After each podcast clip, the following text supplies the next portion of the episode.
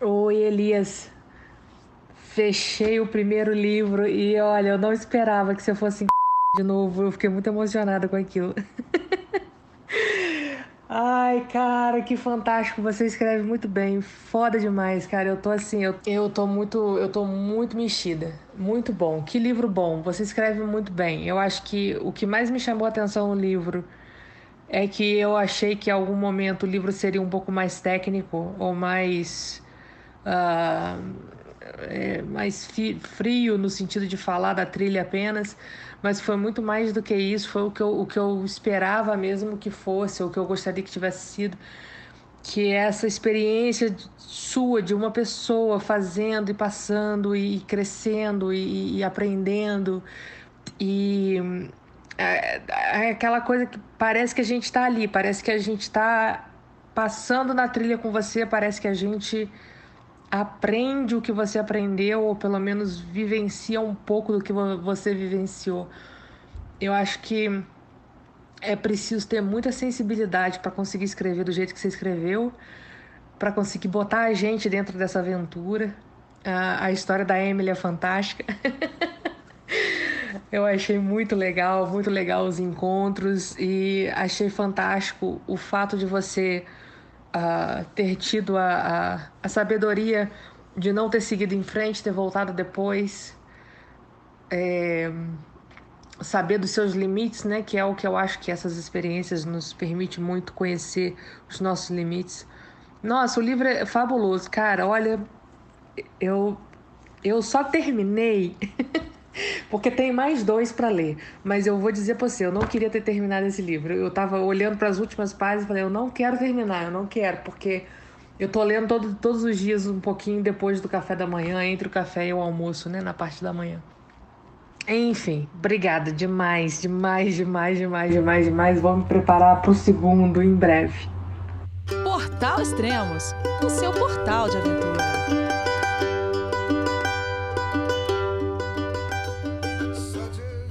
Bom dia, boa tarde, boa noite, bem-vindo a Extremo, seu podcast de aventura. Ah, que fantástico esse áudio da Cecília. Ah, ela mora em Calgary, lá no Canadá, comprou meus três livros e mandou esse áudio referente ao livro Tour do Mont Blanc. E eu só tenho a agradecer tanto a Cecília quanto a outros leitores que me mandam feedbacks por texto ou por áudio. E se você está terminando de ler, está lendo o meu livro, fique à vontade para me mandar o, as suas considerações sobre o livro. Vou ter o imenso prazer de receber, de ler e talvez até de publicar também, né? E isso é um estímulo a mais para eu continuar escrevendo e as críticas também são muito bem-vindas. Então, para você que é, quer ler um, um, dos meus livros, né? Porque é o, tem o Tour Mont Blanc, que foi o primeiro, o segundo, Kungsleden, e o terceiro foi Rock Mountains. É só entrar lá no extremos.com.br e comprar o seu livro lá. Uh, obrigado, Cecília, imensamente obrigado. É, que prazer receber e ter é, esse feedback, né, que você tão sensível que você me enviou e com as belas palavras e só tenho a agradecer. E aproveitando que a Cecília está falando sobre o livro Tour Mont Blanc, hoje a gente vai falar sobre o Tour Mont Blanc, onde o Gabriel e a Ludmilla eles estão fazendo uma volta ao mundo e eles acabaram de percorrer a trilha. Então vamos conversar com o casal então. Olá pessoal, tudo bem? João, é você meu filho? Alô pai, eu consegui. Eu tô no cume do Everest. Eu vi meu filho, te acompanhei o tempo todo pela sua página Spot. A família de produtos Spot utiliza tecnologia 100% via satélite para manter você sempre conectado em suas aventuras. Fale de qualquer lugar do mundo através do Spot Global Fone e utilize o Spot Gen 3 para estar sempre rastreado e conectado aos serviços de emergência. Desapareça quando quiser, seja encontrado quando precisar. Saiba mais em findmespot.com.br. Olá, pessoal. Olá. Olá, Gabriel. Fala, Elias, tudo bem? Joia, cara, tudo bom? Onde vocês estão? Estamos agora em Courmayeur, Vale da Osta, oh, Itália. Que maravilha, que seria também uma da um dos inícios do Tour do Mont Blanc, né? É, é o início que é os italianos fazem quase todos. E, e... Foi o nosso início. E foi o nosso início. É, então, como é um circuito, né? É, você pode começar por onde você tiver, né? Para quem tá na Itália é mais fácil com o maior e para quem tá na França é, seria Chamonix, né? Sim. E os dois eu acho que é ótimo para começar e também os dois são ótimos para descansar no meio, né? Exatamente. É, seguinte, é, fala um pouco do projeto de vocês, que vocês estão dando uma volta ao mundo, o que está que que tá acontecendo, quando vocês começaram e, e por que vieram para aí? A gente começou no começo do ano, mais ou menos, a gente saiu no dia 22 de fevereiro, mas foi entre janeiro e fevereiro que a gente resolveu sair do trabalho. É, planejamos tudo muito rápido, sempre foi um sonho que a gente teve, mas a gente sempre ficava adiando, até que no início do ano surgiu a oportunidade, a gente nem pensou muito, e em fevereiro a gente já estava na África do Sul, a gente começou com as nossas mães, inclusive, depois... Depois a gente fez o Lesoto, Eswatini, era para ser um roteiro inicialmente entre África e Ásia no primeiro ano, a gente foi para Zâmbia, Zimbábue, Zimbábue, Botsuana, Malawi, e quando a gente estava indo para Moçambique, depois do Malawi, a gente estava numa montanha no Malawi e explodiu o Covid. A gente foi para as Ilhas Maurício achando que em duas semanas lá ia acalmar a situação. Acabamos em lockdown lá por três meses. O que era para ser duas semanas virou três meses dentro de apartamento de uma ilha que a gente nunca tinha olhado e lido sobre. E uhum o plano inicial era a gente viajar uns dois anos, fazer montanha e depois fixar residência na Itália, porque o Gabriel é italiano e nós somos casados e eu poderia pedir minha residência. Então, como teve Covid e a gente ficou preso, uma opção que a gente tinha era vir para cá com a cidadania dele. E quando a gente pensou na ideia de vir para Itália, a gente já pensou, vamos fazer o Tour do Mont Blanc. Exatamente. Hum. A gente estava nas Ilhas Maurício depois de três meses, Elias, preso lá quando a gente descobriu um voo de repatriação francês saindo da ilha. Uhum. A gente não pensou duas vezes, conseguiu comprar um ticket, só que a gente não conseguiu para a França, a gente pegou um voo para a França e depois um voo para a Itália. Ficamos em quarentena aqui quando chegamos na Itália. E daí foi só comprar os nossos equipamentos de camping, né? Porque a gente estavam tá, todos no Brasil. Estavam todos no Brasil, mas já com o plano direto de chegar aqui na Itália e vim fazer o Tudo Mont Blanc, que estava, desde que a gente leu o teu livro, estava no topo da, da checklist. É, era um sonho que a gente vinha adiando e deixando para depois, e quando surgiu a oportunidade, a gente se agarrou. Antes do Tour Mont Blanc, vocês chegaram a fazer as Dolomites, é isso ou foi depois? Isso, antes. foi antes. A gente ah, tá. chegou tá. na Itália, a gente ficou em Roma 14 dias, e Roma estava vazio, com aquela época que estava tudo... Então a gente teve uma, alguma sorte de visitar o Coliseu vazio, Capela assistindo também só nós e mais 10 turistas, tivemos uma sorte dessas. Descemos um pouco para fazer o Monte Vesúvio, a gente subiu o Monte Vesúvio lá em Herculano, e depois a gente já subiu em direção às Dolomitas. Arco, Cortina Dom Pedro e, do, e Bolzano. Isso, daí lá nas Dolomitas a gente fez umas trilhas lindas, que é Tretime de Lavredo, Seteda, e Cinque Torre. E Cinque Torre, só que tem muita trilha lá, né? Tem tanta coisa para fazer que a gente fica perdido, até não sabe nem por onde começar. Imagino. Bom, o pessoal ouvinte aí já percebeu que história que não falta para vocês contar. A gente vai falar hoje do Tour do Mont Blanc, mas depois a gente vai voltar para falar do Lomis, vamos falar sobre África também e gravar outros podcasts específicos só sobre esses temas aí. Legal. Uh, ah, legal. E vocês estavam na Itália, então para chegar a Cumaer, vocês saíram de Milão. E como vocês fizeram isso? Isso, tem um ônibus direto que sai de Milão, da estação de ônibus de Lampunano, e de, em três horas já chega aqui em Curumaeira, bem fácil. Cara, é sério isso, cara? Quer dizer, a primeira vez que eu estive no Tour Mont Blanc, eu lembro que eu, eu, tinha conhecido uns amigos italianos e eles falaram isso. Ah, a gente vai pegar o ônibus e vai para Milão. E quando eu fui, a segunda vez, quando eu fui para é, pro Tour Mont Blanc e eu cheguei pela Itália, aí eu fui para Milão e eu acho que eu não procurei o lance do ônibus, eu fui de trem. Eu tive que fazer três conexões de trem para chegar até a Osta. E depois de Aosta pegar um ônibus até Cumayer. Eu fiz maior baldeação, coisa muito mais complicada. Tudo bem que foi legal também. Quer dizer, tudo é legal quando a gente tá viajando, né? até ônibus errado é legal. É verdade. Mas é que não então, tem estação de simples. trem em Cumayer, né? Então, é, o ideal é vir de ônibus mesmo.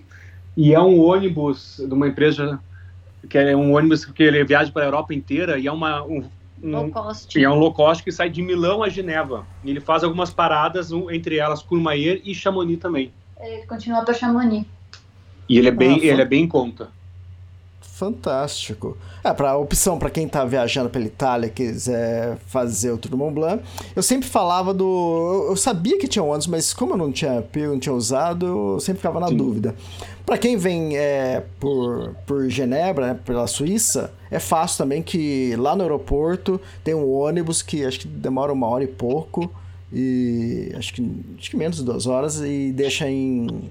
passa por Lisuche e depois Chamonix. Então, quer dizer, Isso, é um pouquinho vindo- mais perto por Genebra. isso, exatamente. Mas, pô, pra quem estiver passeando tiver pela Itália, fica fácil também, porque... É, é muito fácil. Ele de tem uma estação de metrô dentro de Milão que vai para essa estação e é a, a rodoviária deles e tem esses ônibus saindo para cá. Bom, e eu acho que a, a viagem de, de ônibus já deve ser legal, né? Até chegar aí. Ah, sim. Porque tu vai entrando aqui no Vale da Ostra, vai começando. vai- quando vai se aproximando das montanhas, para quem gosta de montanha, claro, né? Já começa a olhar para tudo que é lado, já vê um monte Bianco de longe, já vai dando aquela. Trekkers em todos os lugares também. É muito legal, de todas as idades também. Isso é muito legal na Europa. Vocês chegaram... Vocês lembram que dia que vocês chegaram aí em Courmayeur? 18 de julho. Ah, o 18 de, de julho já seria a alta temporada aí, teria, Sim. estaria bombando. Como a é alta tava? temporada.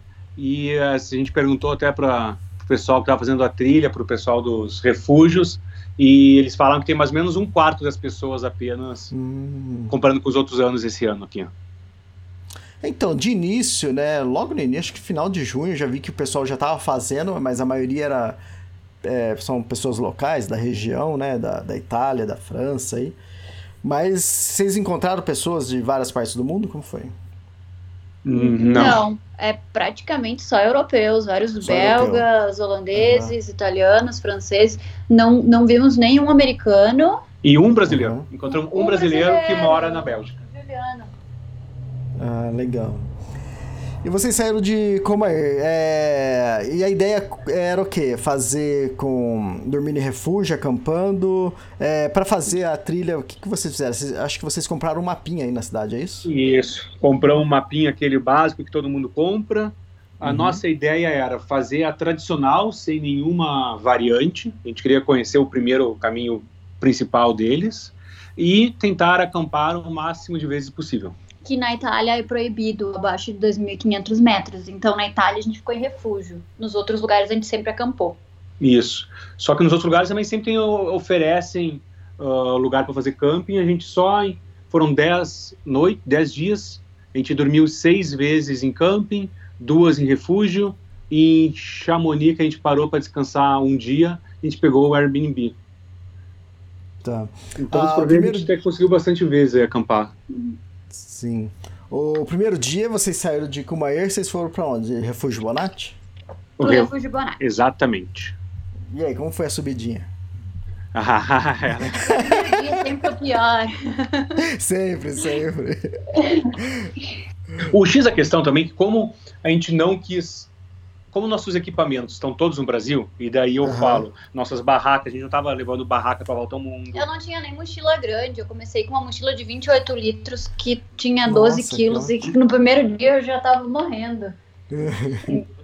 Então, assim, como a gente saiu um pouco mais, mais pesado que a gente gostaria, eu acabei estando com 17 quilos, e a Ludmilla Isso. com 12, só que a mochila dela nos primeiros dias pesou, a gente teve que fazer uma parada técnica em La Foule para comprar uma mochila de 50 litros para ela, Ah, tá. Mas assim, ah, o Theo Refúgio Bonatti, tirando aquela primeira subidinha, foi ótimo. O Uhum. o Gabriel foi ótimo no primeiro dia, eu sofri.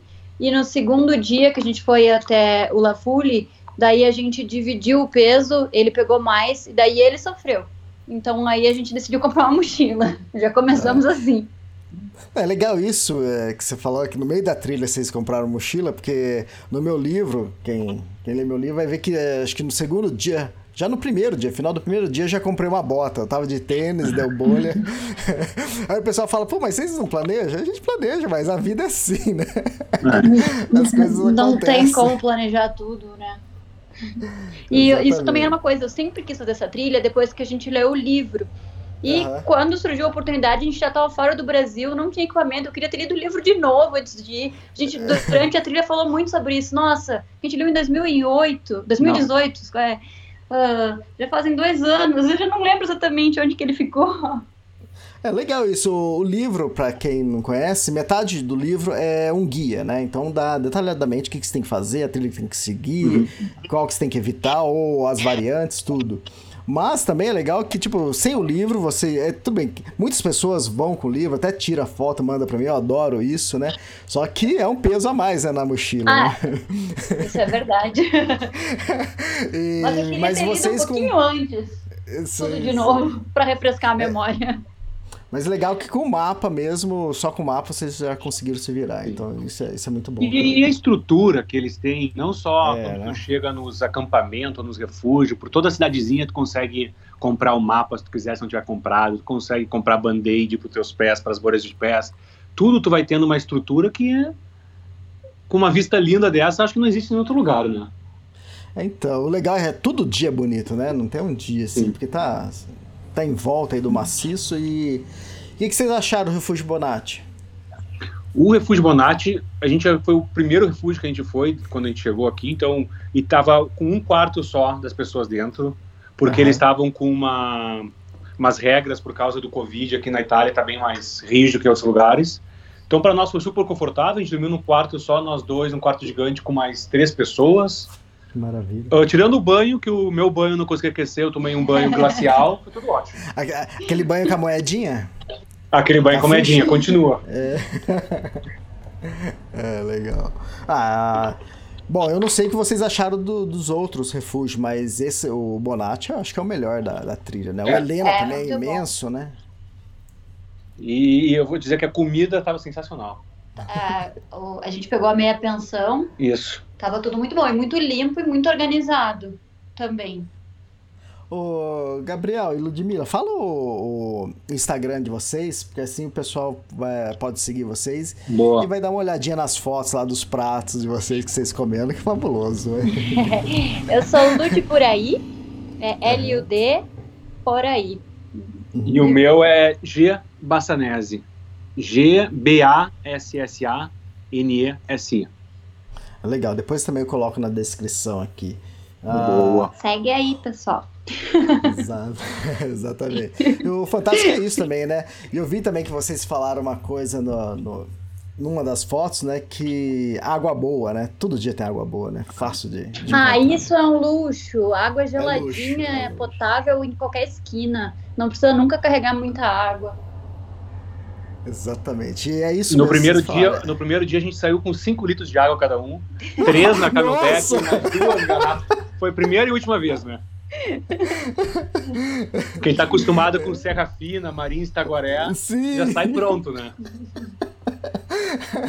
É legal, mas não precisa tudo isso. É muito bom. E você falou uma coisa é, é legal, é um luxo, né? Eu fiz o, o Trek ao Everest e Lá a água, até a água comprada em garrafa que eu comprava, eu colocava cloro, porque a procedência você não sabe muito bem, entende?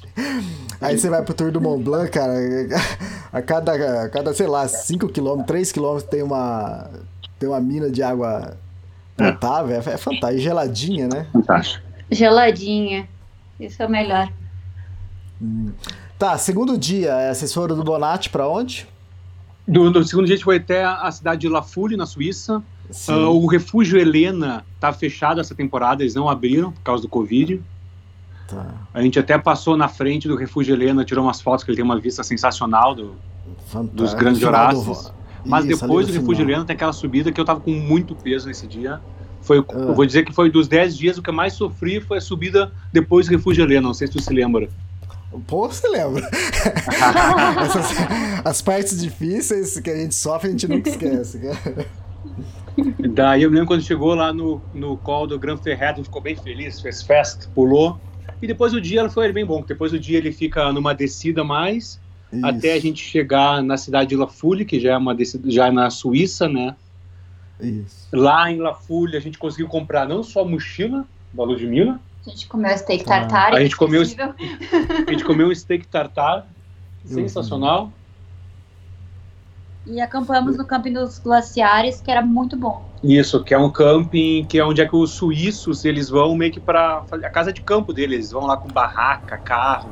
Então tem um monte de cachorro. Eu nunca vi tanta criança suíça junto na minha vida. Nem sabia que tinha tanta criança suíça assim.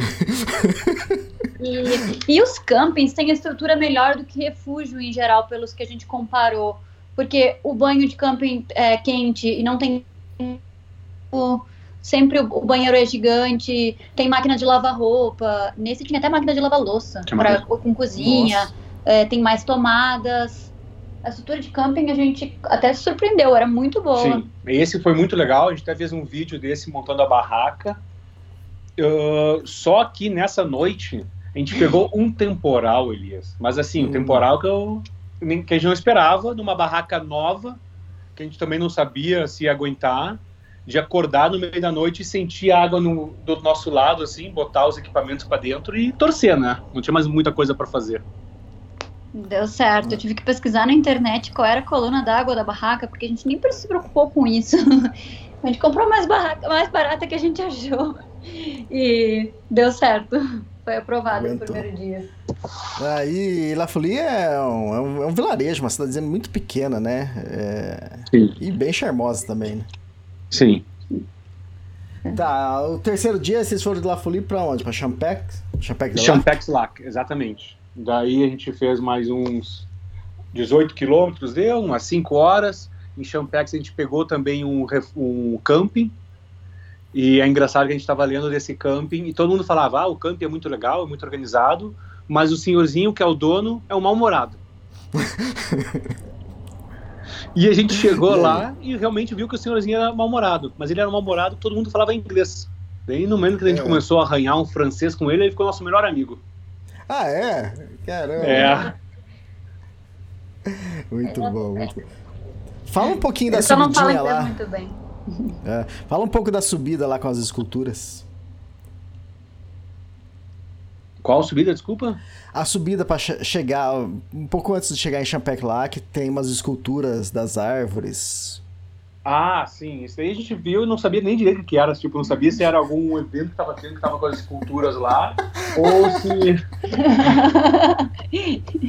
e quando a gente tá no final, assim, eu, eu tenho esse problema quando a gente faz trilha, que a Ludmilla muito assim, quando vai chegando no final da trilha, e eu sei que falta um quilômetro, eu vou ficando muito ansioso. E eu acelero muito o passo. Então, uhum. sempre no final das trilhas, eu não admiro muito, já admiro ao oposto. Então, é sempre nessa hora que ela fica para trás e eu vou correndo na frente. é, legal. É, essa, as esculturas que eles fazem, cada ano eles vão implementando, vão fazendo mais, e é interessante. Eu subindo lá, eu, eu nem sabia disso, né? E você caminhando e você começa a ver as árvores cortadas e em forma de. Tem umas esculturas de esquilo, de várias coisas que eles fazem, garrafa, um monte de coisa. A gente nem sabia disso antes, se a gente soubesse. Ah, é. Só, só no dia que a gente percebeu Lac, ali. E Champec Lac também é fabulosa também, né? Ah, é fabuloso. Aquele laguinho lá dá vontade de ficar uns dias paradinho ali na frente, né? Verdade, verdade. E depois, próximo dia, a gente não pegou a variante, que eu acho que a maioria das ah, tá. pessoas que pegam a variante, né, de Arpet, a gente foi pela, pela trilha normal, que é mais baixa, que não pega tanta altimetria. Isso, foi até o fui também. Class. Isso, até o Col de la Class, onde a gente dormiu. E foi muito vazio, não sei se já estava vazio na trilha. E nesse dia a gente viu uma ou duas pessoas só. É, realmente a gente não viu ninguém durante o durante o dia. A gente encontrou o brasileiro na trilha que estava com a mulher belga dele. Foi coincidência também de encontrar eles, mas foi um dia bem tranquilo, assim. Foi o dia mais é, vazio. Foi o dia mais vazio da trilha. Eu acho que é comum pegar a variante nesse dia, porque dizem que a variante é mais bonita. Mas a gente que já começou o Tour do Mont Blanc, já planejando fazer de novo ano que vem, a gente decidiu esse ano fazer o tour inteiro sem pegar nenhuma variante. Ah, e é bom também salientar para os ouvintes, né? E para quem está planejando fazer o Tour do Mont Blanc, que na maioria dos dias, desses dias que vocês é, passaram, no meio do dia você passa em algum refúgio, né? E que dá para fazer seu. Dá para fazer seu almoço. Bom, ali que vocês saíram do refúgio Bonatti, vocês poderiam ter comido alguma coisa no Helena, mas tudo bem que ali é até perto, né? Sim. É, quando você está subindo pro Col de La Forclaz, um pouco antes também tem um refúgio ali no alto, coisa maravilhosa também. Ali eu parei e comi também. E o, é o que a gente tentava você... fazer de comida era sempre ter um ou dois sanduíches pro, tá. durante o dia e sempre tentar tomar um café da manhã ou no camping, né, fazer uma refeição reforçada quando acordar e, no, e tentar jantar na cidadezinha, chegando a alguma cidadezinha. Então a gente sempre levava uns dois sanduíches durante o dia, sem contar os, os chocolates, essas coisas que está tudo liberado Sim. durante a trilha, né? Verdade. É, e para quem está dormindo em refúgio, é, é meia pensão, né? Então tem um jantar e tem um café da manhã. Então a pessoa só se preocupa com o lanche da tarde ou se quiser comer em alguma, algum refúgio que encontrar no meio também pode ser, né? Isso ah, sem contar que os mercadinhos que a gente parava, a gente comprava um pedacinho de frango já cozinhado. Cozido. Sim. Já cozido, daí a gente botava um croissantzinho com um queijo Pronto. francês, com salame e deu, né? A refeição é da assim, vida. Né? Exatamente. Exatamente. Ah, depois. É, aí vocês, tudo bem, vocês subiram é, Call de La Class, né? Isso, a gente dormiu imaginava... num camping no Cal de la Foclès, e lá a gente dormiu lá, quarta noite. Ah, tá, vocês não desceram pra Triente? Não, não descemos pra Triente, dormimos lá. Ah, interessante. Vocês ficaram na parte alta. E eu nem imaginava, né? Na hora que chega ali com o Call de La Class, tem, um, tem uma estrada, tem uma pistinha aqui, uma pista que passa ali. Você fala, ué, onde eu cheguei? tá. E o, e o próximo dia, então, de Triente, vocês foram pra onde? Uh, daí de, de, de Trent, não, Caldura né? Floclés, a gente Isso. foi até. Trellechamp. Trellechamp, exatamente. Caramba, que foi um dia, que choveu o dia inteiro. E caminhamos o dia inteiro debaixo de chuva. Uh, fizemos piquenique embaixo de uma árvore. Foi um dia de 20 quilômetros. A gente ficou mais de 7 horas. Só que assim, foi um dia que choveu o dia inteiro. Choveu o dia inteiro. Foi o dia que a gente cruza para França. Mas eu vou te dizer que foi o dia que mais ficou marcado para mim. Porque de tão Sério? legal, assim, porque como era chovendo, só nós dois, de parar embaixo de árvore chovendo para fazer um lanche, umas coisas assim que não dá para explicar. Só quem gosta de trilha vai entender porque que o dia que choveu foi meu dia favorito, né? E a chegada ali no Caldebalme, tinha alguma dava para ver o vale, dava para ver o Mont Blanc ou a chuva tampou tudo? Não tava, dava, o topo do Mont Blanc não dava para ver que tava com que tava com bastante nuvem, mas deu para ver sim. E o próprio Argentera ali no Trailer Champ é muito legal a cidadezinha, né? Fantástico, fantástico. É muito só, só que também em Trailer Champ tinha um camping que era o melhor camping da cidade, não está aberto para essa temporada. A gente acabou dormindo do lado de um refúgio, eles estavam abrindo para as pessoas fazer camping. E o jantar estava muito bom também. Que, que, no camping eles também fazem meia pensão. E, a, bom, essa trilha inteira é para engordar. eu fiquei. Né, na primeira vez eu acabei ficando. Quer dizer, eu não posso falar, né? Mas. É, mas eu, só vou dar spoiler do livro. Mas eu acabei ficando em Letu, que é bem próximo ali de Trelechamp. Depois que eu saí de Letu, eu acabei passando por Le, é, Trelechamp. Mas uh, aí depois de Trelechamp é subidas. Isso, isso. Tem aquela subida onde tem. a gente pegou um dia lindo que tinha gente escalando. Só que uhum. nesse dia eu fiz um erro de leitura de mapa que custou alguns quilômetros nos outros dias. Por quê? A gente ia, desse dia, parar em Chamonix, a gente ia fazer o Tour de Mont Blanc, ah, só que a gente ia caminhar até o segundo uh, cable car para descer para Chamonix. Sim, vocês iam pa... até a Plan Place, onde o pessoal decola Isso, de... Exatamente. Só é. que eu não sabia que tinham dois. E quando a gente chegou no La Flégère, isso. Eu achei que era o único cable car de descer para a cidade. Entendi. Entendi. E eu ainda comentei com a Ludmilla, nossa, né? Hoje foi um dia curto, a gente tá rápido, estamos forte. A gente fez em três horas. Quando eu tava descendo, quando eu já tinha comprado o ticket, estava descendo, que eu fui olhar no mapa e vi que a gente estava descendo no lugar errado. E eu vi que a gente cortou uns 5 quilômetros do dia seguinte, a gente simplesmente não fez nesse dia. E, e aí então, acumulou é... bastante pro, pro próximo dia de trilha. Na verdade, no dia seguinte a gente descansou em Chamonix, a gente ficou duas noites. Subimos na Guilha de Midi, né? Eu acho que é a... Ah, tá. Tem que subir. Comemos fondue. não podia deixar de faltar. E vocês foram pro Lac Blanc ou não? Não, a gente não fez. Tá, tá. É uma parte mais alta ali. Mas ali de Isso. La Flégère, pra quem tá indo lá pra Plampras, que seria a continuação, que foi o que vocês não fizeram nesse dia, é, não é muito longe, né? E você, depois que você sabe onde tá, você até enxerga ele lá na ponta, lá do outro lado. Isso, isso, isso. Só que o problema é que depois a gente queria. A gente tinha reservado os outros dias para fazer em quatro. Então ficou uns dias longos depois que ele ganhou mais esses 4, 5 quilômetros esse dia a gente teve que fazer algumas alterações de camping, coisa assim, mas. E para não perder nenhum trecho, a gente voltou no mesmo teleférico. E tinha um horário que abria, que era 8 e meia ou 9, ele não abria muito cedo. Então, para ser um dia longo, de 12 hum. horas, a gente começou tarde. Então, o, o, outro dia depois de Chamonix foi o mais cansativo e o mais longo. Tá, então aí vocês saíram de. É dessa parada aí do teleférico, aí vocês passaram por Plano Plaza e acabaram dormindo na onde? Daí a gente foi até a Caldivosa. Ah, tá, sei. a gente foi até a Caldivosa num refúgiozinho que tem o do lado. do Fiux. O refúgio do Fiux, que foi uhum. o camping mais barato que a gente pegou, que a mulher só cobrou 5 euros. Mas era uma mulher mal-humorada, mal-humorada, só nos xingou. Nem entendi o que ela xingava. É.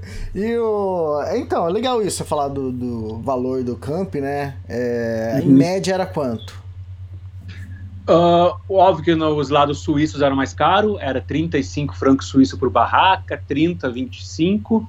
Chegando na França já passa a ser 15, 10, ficava, 5. Ficava mais ou menos 40 com meia pensão, era isso?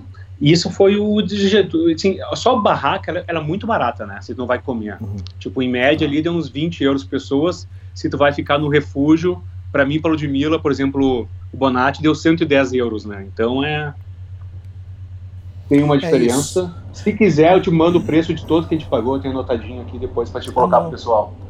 Ah, legal. É, não, mas já tenho. Dá pro pessoal fazer uma base, fazer um cálculo é, com isso. É isso, ah, dá, dá, mais ou menos 20. Tem, tem alguns lugares de 5 euros, outros de 20, e na Suíça que pagava 30 em média, mais 35. ou menos. Hum. E o refúgio normalmente gira, pelo menos na época eu fui, gira em torno de 55 a 65 euros, né? Por isso, pessoa. com meia pensão. Isso, com meia pensão, que, que seria o jantar, o pernoite e o café da manhã, que é tudo maravilhoso. Exato. Alguns tem que pagar pelo chuveirinho, né? Aquela água de dois, é. chuveiro banho de dois minutos. é, então, exatamente. Acho que lá no Bonatti só que eu tive que pagar. Acho, não lembro se teve outro. Não lembro. É, no Bonatti era incluído, mas tinha uma ficha para controlar o tempo do, do banho. Nos campings nenhum tinha, só nesse do Fiux que a gente pagou, eu acho que 8 euros para um banho de 4 minutos, 3 minutos. Isso. Tá. Aí o próximo dia vocês desceram para Lisush. Isso, a gente Uf. saiu do, de Col de Vosa e foi parar lá no Lebalme, lá no refúgio de Lebalme. A gente passou de Contamines. Contamines, na verdade, a gente queria ter descansado um dia lá, né? Porque estava tendo uma amou. feirinha na cidade, tava muito legal, assim, o clima.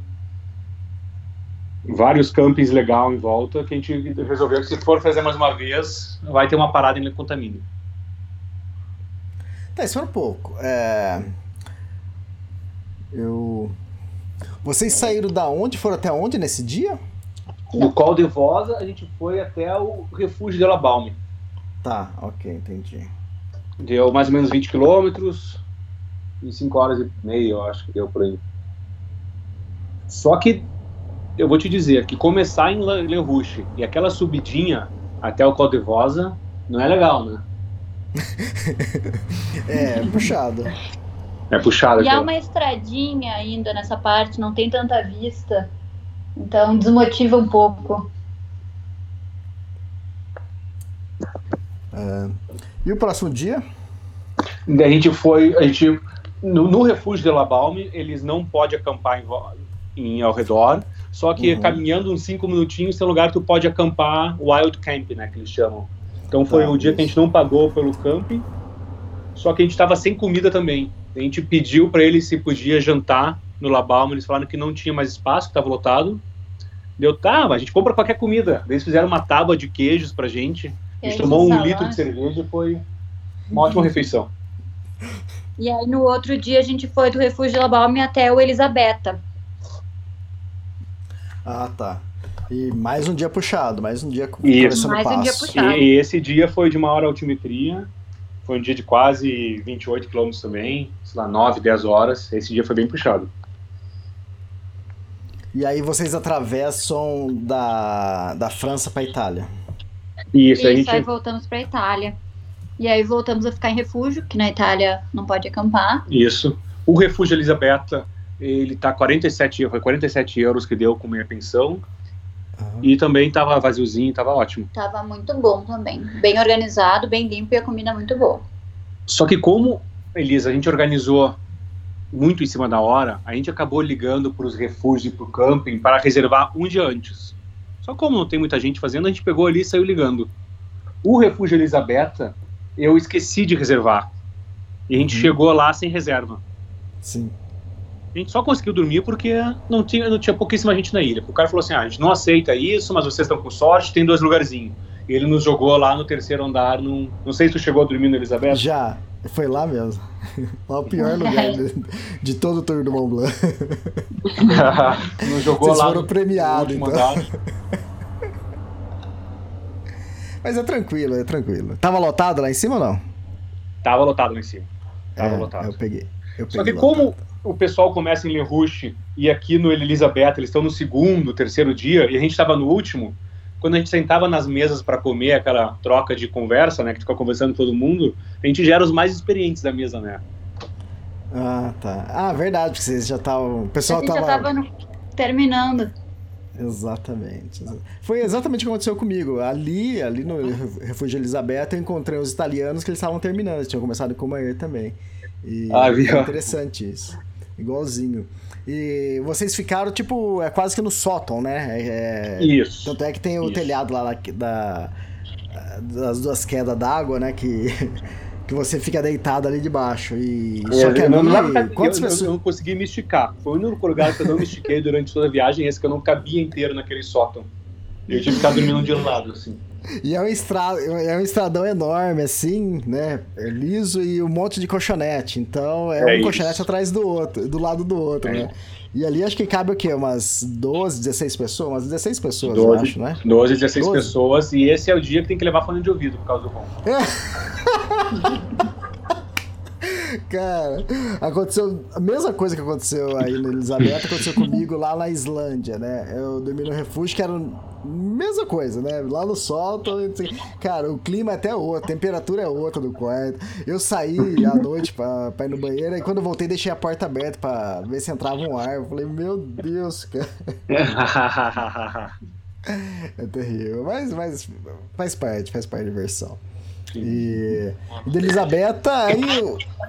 E, e daí, dia? depois de Elisabetta Curumanhã, foi só correr para abraço, né? Foi o último dia, a gente já tava feliz, tirando foto, aquela coisa de dever cumprido. A gente já tava com saudades antes mesmo de terminar.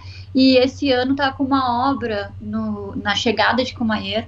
Então teve um desvio e no fim a gente acabou andando uma hora a mais do que o previsto. E por, um- por uma descida alternativa. Isso, porque lá nas pistas de esqui, lá não, né? Aqui nas pistas de, de esqui de Curumanhã, tá em reforma tudo. Então tem um desvio da, da Tour de Mont Blanc que tu dá uma baita volta, assim, que não dava no até o ano passado, mas só porque eles estão em obra mesmo. Tá, é, vocês é, encontravam muita gente pela trilha? Pouquíssima.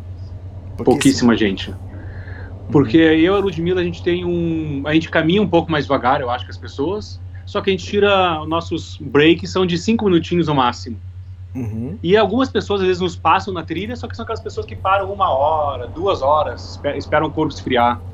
Eu me lembro Sim. que a gente. As pessoas nos passavam, a gente passava ali depois assim e não via mais ninguém na trilha. É, eram as mesmas pessoas que a gente via sempre.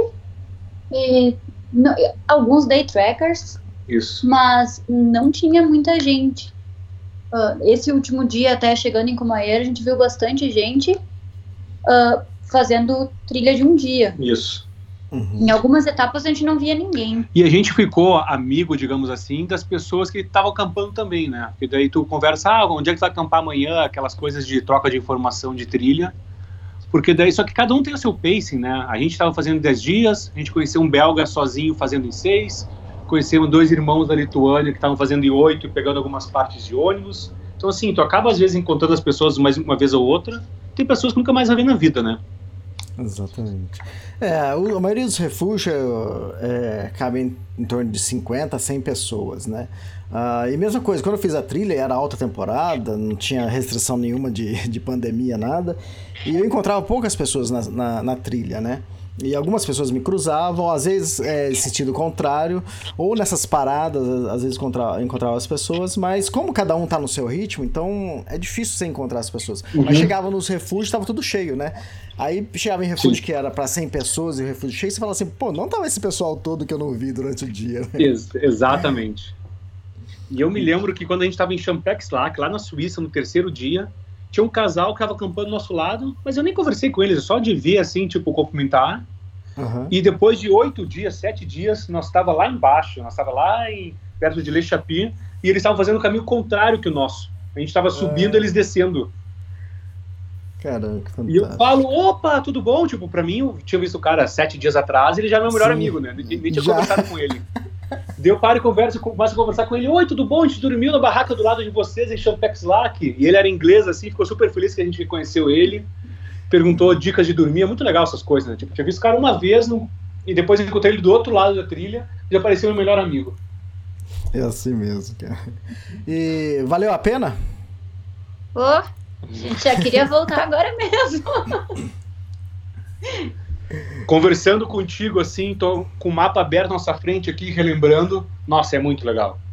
Vale cada cada diazinho gasto. Acho que fazer uma programação bem feita faz muito parte da viagem, né? Porque tu conheceu um pouco antes. Só que uma uhum. coisa que a gente comentou muito é quando a gente está lendo, lê o teu livro ou lê os guias, tu tá vendo aqueles nomes. E quando começa a caminhar e realmente ver onde é que é Champex Lac, começa a associar o nome com os vilarejos, é muito legal. É muito jóia, né? Fantástico. E vocês acabaram fazendo então em 11 dias? 11 dias, dias descansando em um. Exato. Ah, legal, fantástico. Ah, vocês fizeram até mais rápido que eu. Eu fiz em. Quer dizer, eu fiz mais de 11, mas tudo bem. É, mas caminhando foi 11 dias. Legal. E, e, e aquela coisa, né? A gente gosta muito de montanha, então a gente ficou o tempo inteiro olhando para o maciço do Mont Blanc a gente falou assim: ah, uma hora tem que escalar esse, essa montanha, né? Ah, então vamos falar disso já, a gente tem tempo aqui. e aí vocês foram escalar o Mont Blanc, então, depois acharam pouco Isso. o tour do Mont Blanc, falaram, ah, gente... vamos pro Mont Blanc, então. Isso, a gente parou a escalada do Mont Blanc, a gente falou com o Carlos Santalena, né, guia famoso, que é nosso é. amigo aí do Brasil. Da Grade Six. Da Grade Six, perguntando se ele tinha alguém para recomendar aqui que guiasse pro Mont Blanc. E daí ele nos apresentou um amigo dele, que era ex-guia no Aconcagua, só que ele não trabalha mais como guia. A gente é. mandou mensagem para ele e falou assim: não, trabalho como guia, não cobro com vocês, mas eu vou como amigo. O cara gosta de escalar, né? É. Dez dias depois que a gente acabou o Tour de Mont Blanc, a gente voltou para Chamonix, conheceu o, Charlie na hora ali e foi fazer o foi fazer o Mont Blanc. O Mont Blanc é difícil porque, diferentemente dos outros refúgios, tem um refúgio só na via normal, que é o refúgio do Gutan, que para te conseguir reservar nele é só com uma banda de música, assim, é bem complicado. A parte mais difícil foi reservar o refúgio. Ah, legal. Só para situar o pessoal, né? Vocês completaram o Tour do Mont Blanc, maravilha. Depois vocês foram escalar a montanha, né? O Mont Blanc, que tem 4.810 gente... metros. Isso, a gente esperou uns 10 dias para recuperar os pezinhos, né? A gente fez bastante uhum. bolha dar uma descansada e ficamos tentando marcar o refúgio. Quando a gente conseguiu marcar, a gente marcou pra, meio que para dois dias depois, foi bem em cima. A gente marcou no dia 9 para subir no dia 11. E a gente correu de novo para Chamonix, alugamos equipamentos e Isso. tocamos para cima. o legal. para Lizuche, né? Desculpa. Pode Não, pode falar. Sabe quando passa no Col de, no Col de La Vosa, tem um trem que passa. Aquele trem que se pega ele vai até o Denille de la Guille, que é muito que é o caminho normal para fazer o Mont Blanc. Exatamente. No, no meu livro, quem tiver o livro aí, a foto, a foto número 9 mostra exatamente é, essas, esse refúgio que você está falando. E Então é o seguinte, lá de Chamonix você pegou, você foi pra Lisuche, de Lisuche você tomou um teleférico até a Caldevosa, Caldevosa, onde você pega o trem pra ir pro, reju- pro refúgio do, de Guilherme, é isso, né? Isso, é isso. Daí lá Tá. a gente. É, do- é dois dias que a gente fez, a gente fez no mais curto possível. A gente foi do Nil de Aguile até o refúgio do Guté, que essa é o dia mais perigoso que tem, porque começa fazendo uma trilha em pedra e depois tu passa pela. Branculoar, que é, é um trecho de muita pedra que é em constante avalanche de pedra, na verdade. E na época que a gente foi, tava, tava calor e, e é a época que é pior, por causa do derretimento de neve lá em cima, cai mais pedra e o horário ainda que a gente passou, que era perto do meio-dia, é, foi a parte mais tensa. Elias, chove pedra, passa, passa uma, uma trilha que tem que passar que fica caindo pedra, assim, é uma, uma coisa bem tensa. A gente viu pessoas sendo machucadas, sendo. resgatada de helicóptero, é essa parte. E porque tem pedras de todos os tamanhos, é desde pedra bem pequenininha, tamanho de uma moeda, até umas geladeiras que vem caindo em câmera lenta. E foi a parte mais tensa que eu fiquei ah, bem preocupada. O que, que eu tô fazendo aqui? Mas é, é rápido, é, é tenso, mas é coisa de segundos e a gente passa correndo e foi. Daí quando a gente chega no, no refúgio do Guterra, é, é daí a parte de gelo que é a parte que a gente mais gosta, que é mais tranquila. É, essa parte foi, foi tranquila. Tem, tem bastante é, cresta, como é que se diz? É cresta? É, tem, tem partes bastante expostas, que a gente caminha encordado e tu tá entre Itália e França. Se um cair pra Itália, os outros têm que pular pra França pra, pra frear a queda.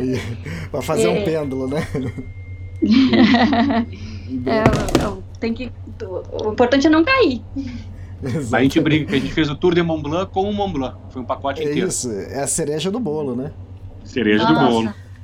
Fala um pouco aí do Refúgio do Gotê, que eu lá de baixo vendo, eu já vi fotos, né, próximas, né, mas eu- quem tá fazendo a trilha, quando chega ali no Col de Tricot, é, dá pra enxergar o Refúgio do Gotê lá. É maravilhoso, assim, tudo de placas de alumínio ou algo parecido, né?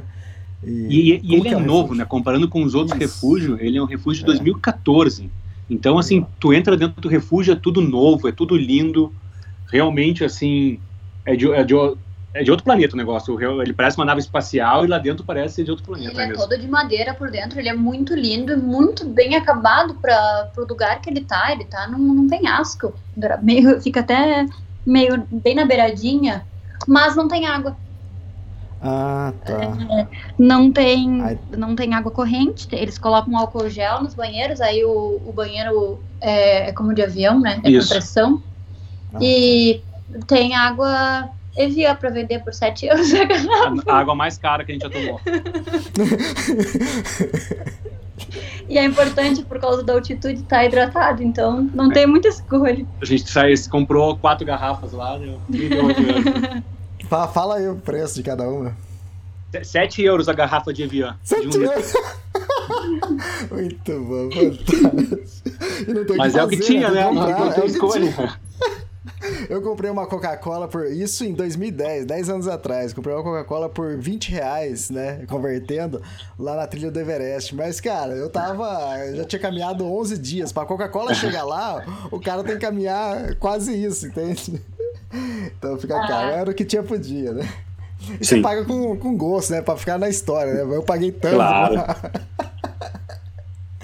É, e a vista dali de cima?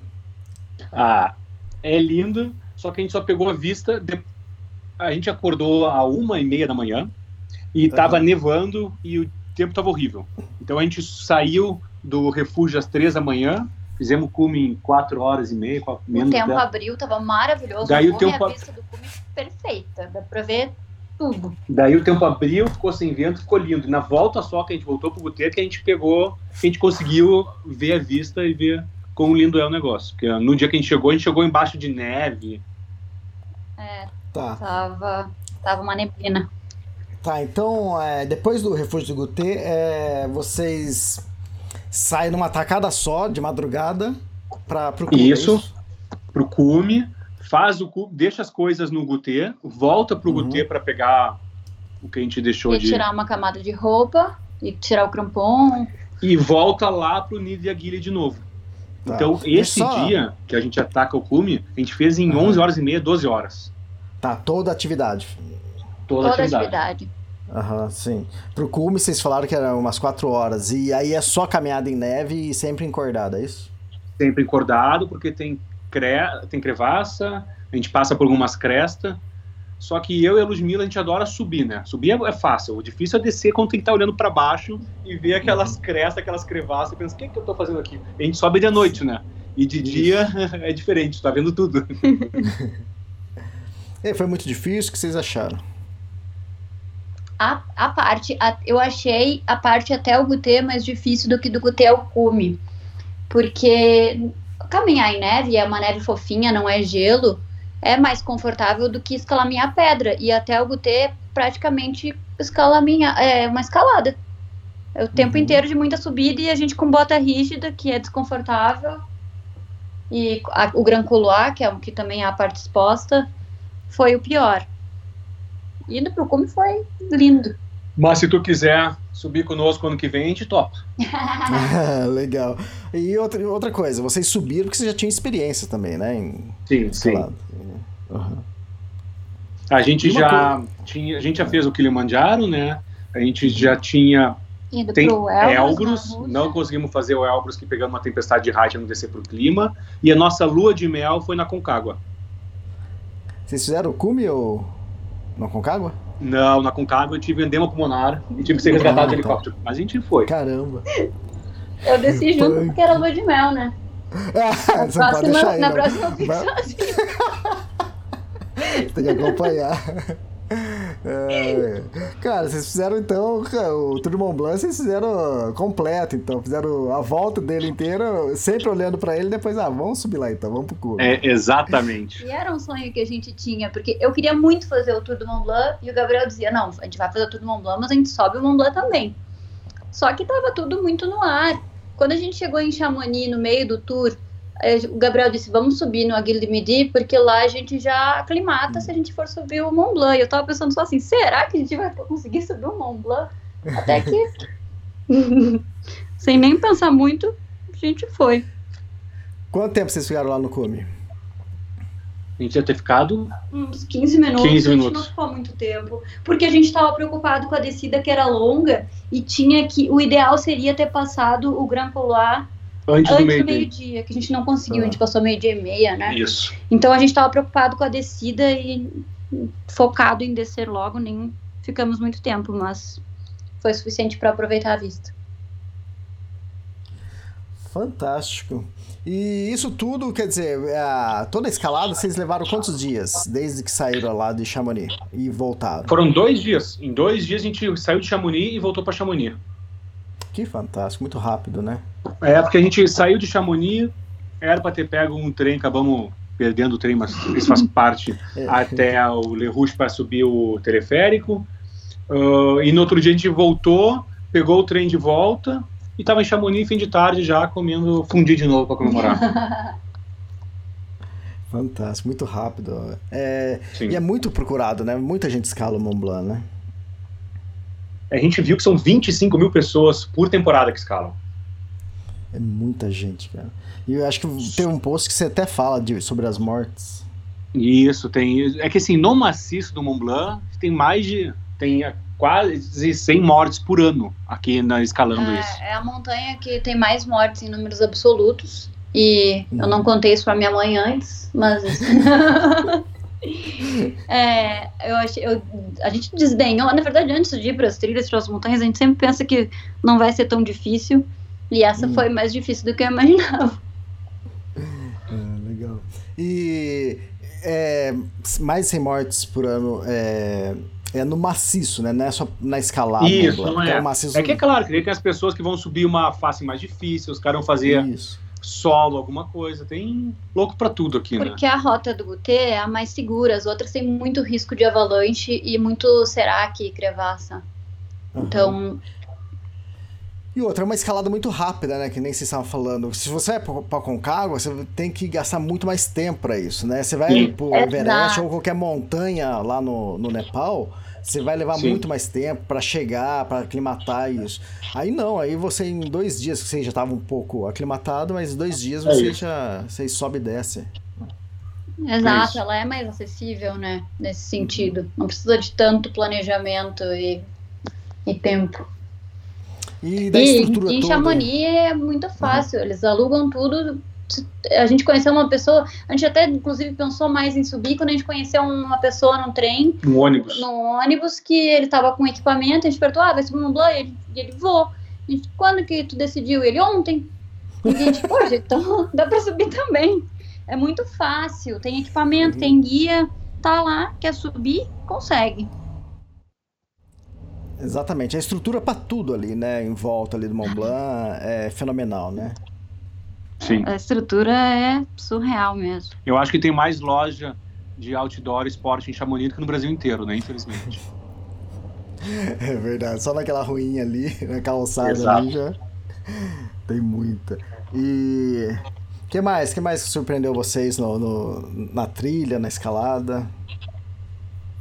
É que assim, o povo, quando eles te vêm fazendo e tu vê os outros trilheiros fazendo, parece que dá uma satisfação, assim, tipo, os próprios suíços, né? Tu tá passando no meio daquela cidadezinha suíça e tu dá um bom pro pessoal, tu vê um sorriso, é, é, muito legal. Eu acho que, tipo, as pessoas aqui em volta do, do A maciço... comunidade de, de trilheiros é a melhor parte mesmo, que a gente é, sorriso o tempo inteiro.